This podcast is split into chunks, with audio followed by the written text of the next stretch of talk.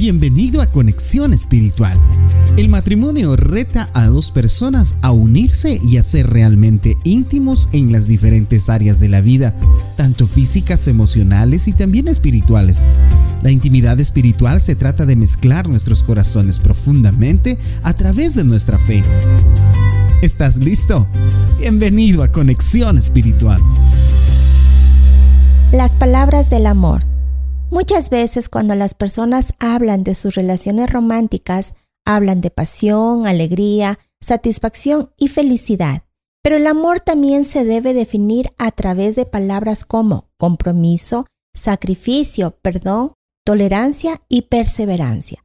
Estas palabras no forman parte del léxico romántico de la cultura actual, pero son los valores que realmente pueden mantener a las parejas unidas a través de los momentos difíciles y las crisis familiares.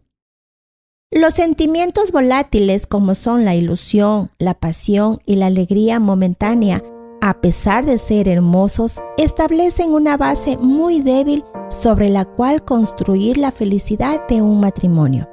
El amor no se trata solo de un sentimiento que se aloja en el corazón, el amor implica también una voluntad y una decisión firme. Prometer, nunca te olvidaré cómo vencer, cómo amarte sin caer.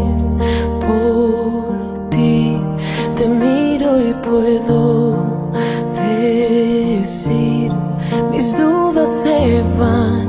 de alguna manera ya no están. Te acercaste.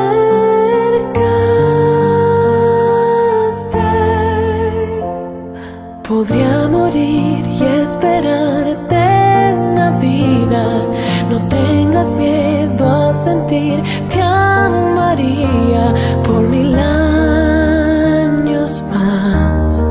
amarte por mil años más. Concéntrate en las siguientes preguntas. ¿Por qué el amor necesita de voluntad y una decisión firme? ¿Qué palabras quieren que caracterice el tipo de amor que se tiene? Las lecturas bíblicas para el día de hoy son las siguientes. Juan 13, 34, 36, Colosenses 3, 13, Efesios 4, 32. Oremos juntos. Señor, tú nos has dado el ejemplo de un amor que se transformó en una decisión de entrega. Aunque fuera dolorosa y difícil, no queremos que nuestro amor sea definido por el egoísmo y la autosatisfacción de la época. Queremos que el amor sea marcado por la paciencia, la entrega y el perdón que nos mostraste tú. Oramos a ti, Padre, en el nombre de Jesús. Amén.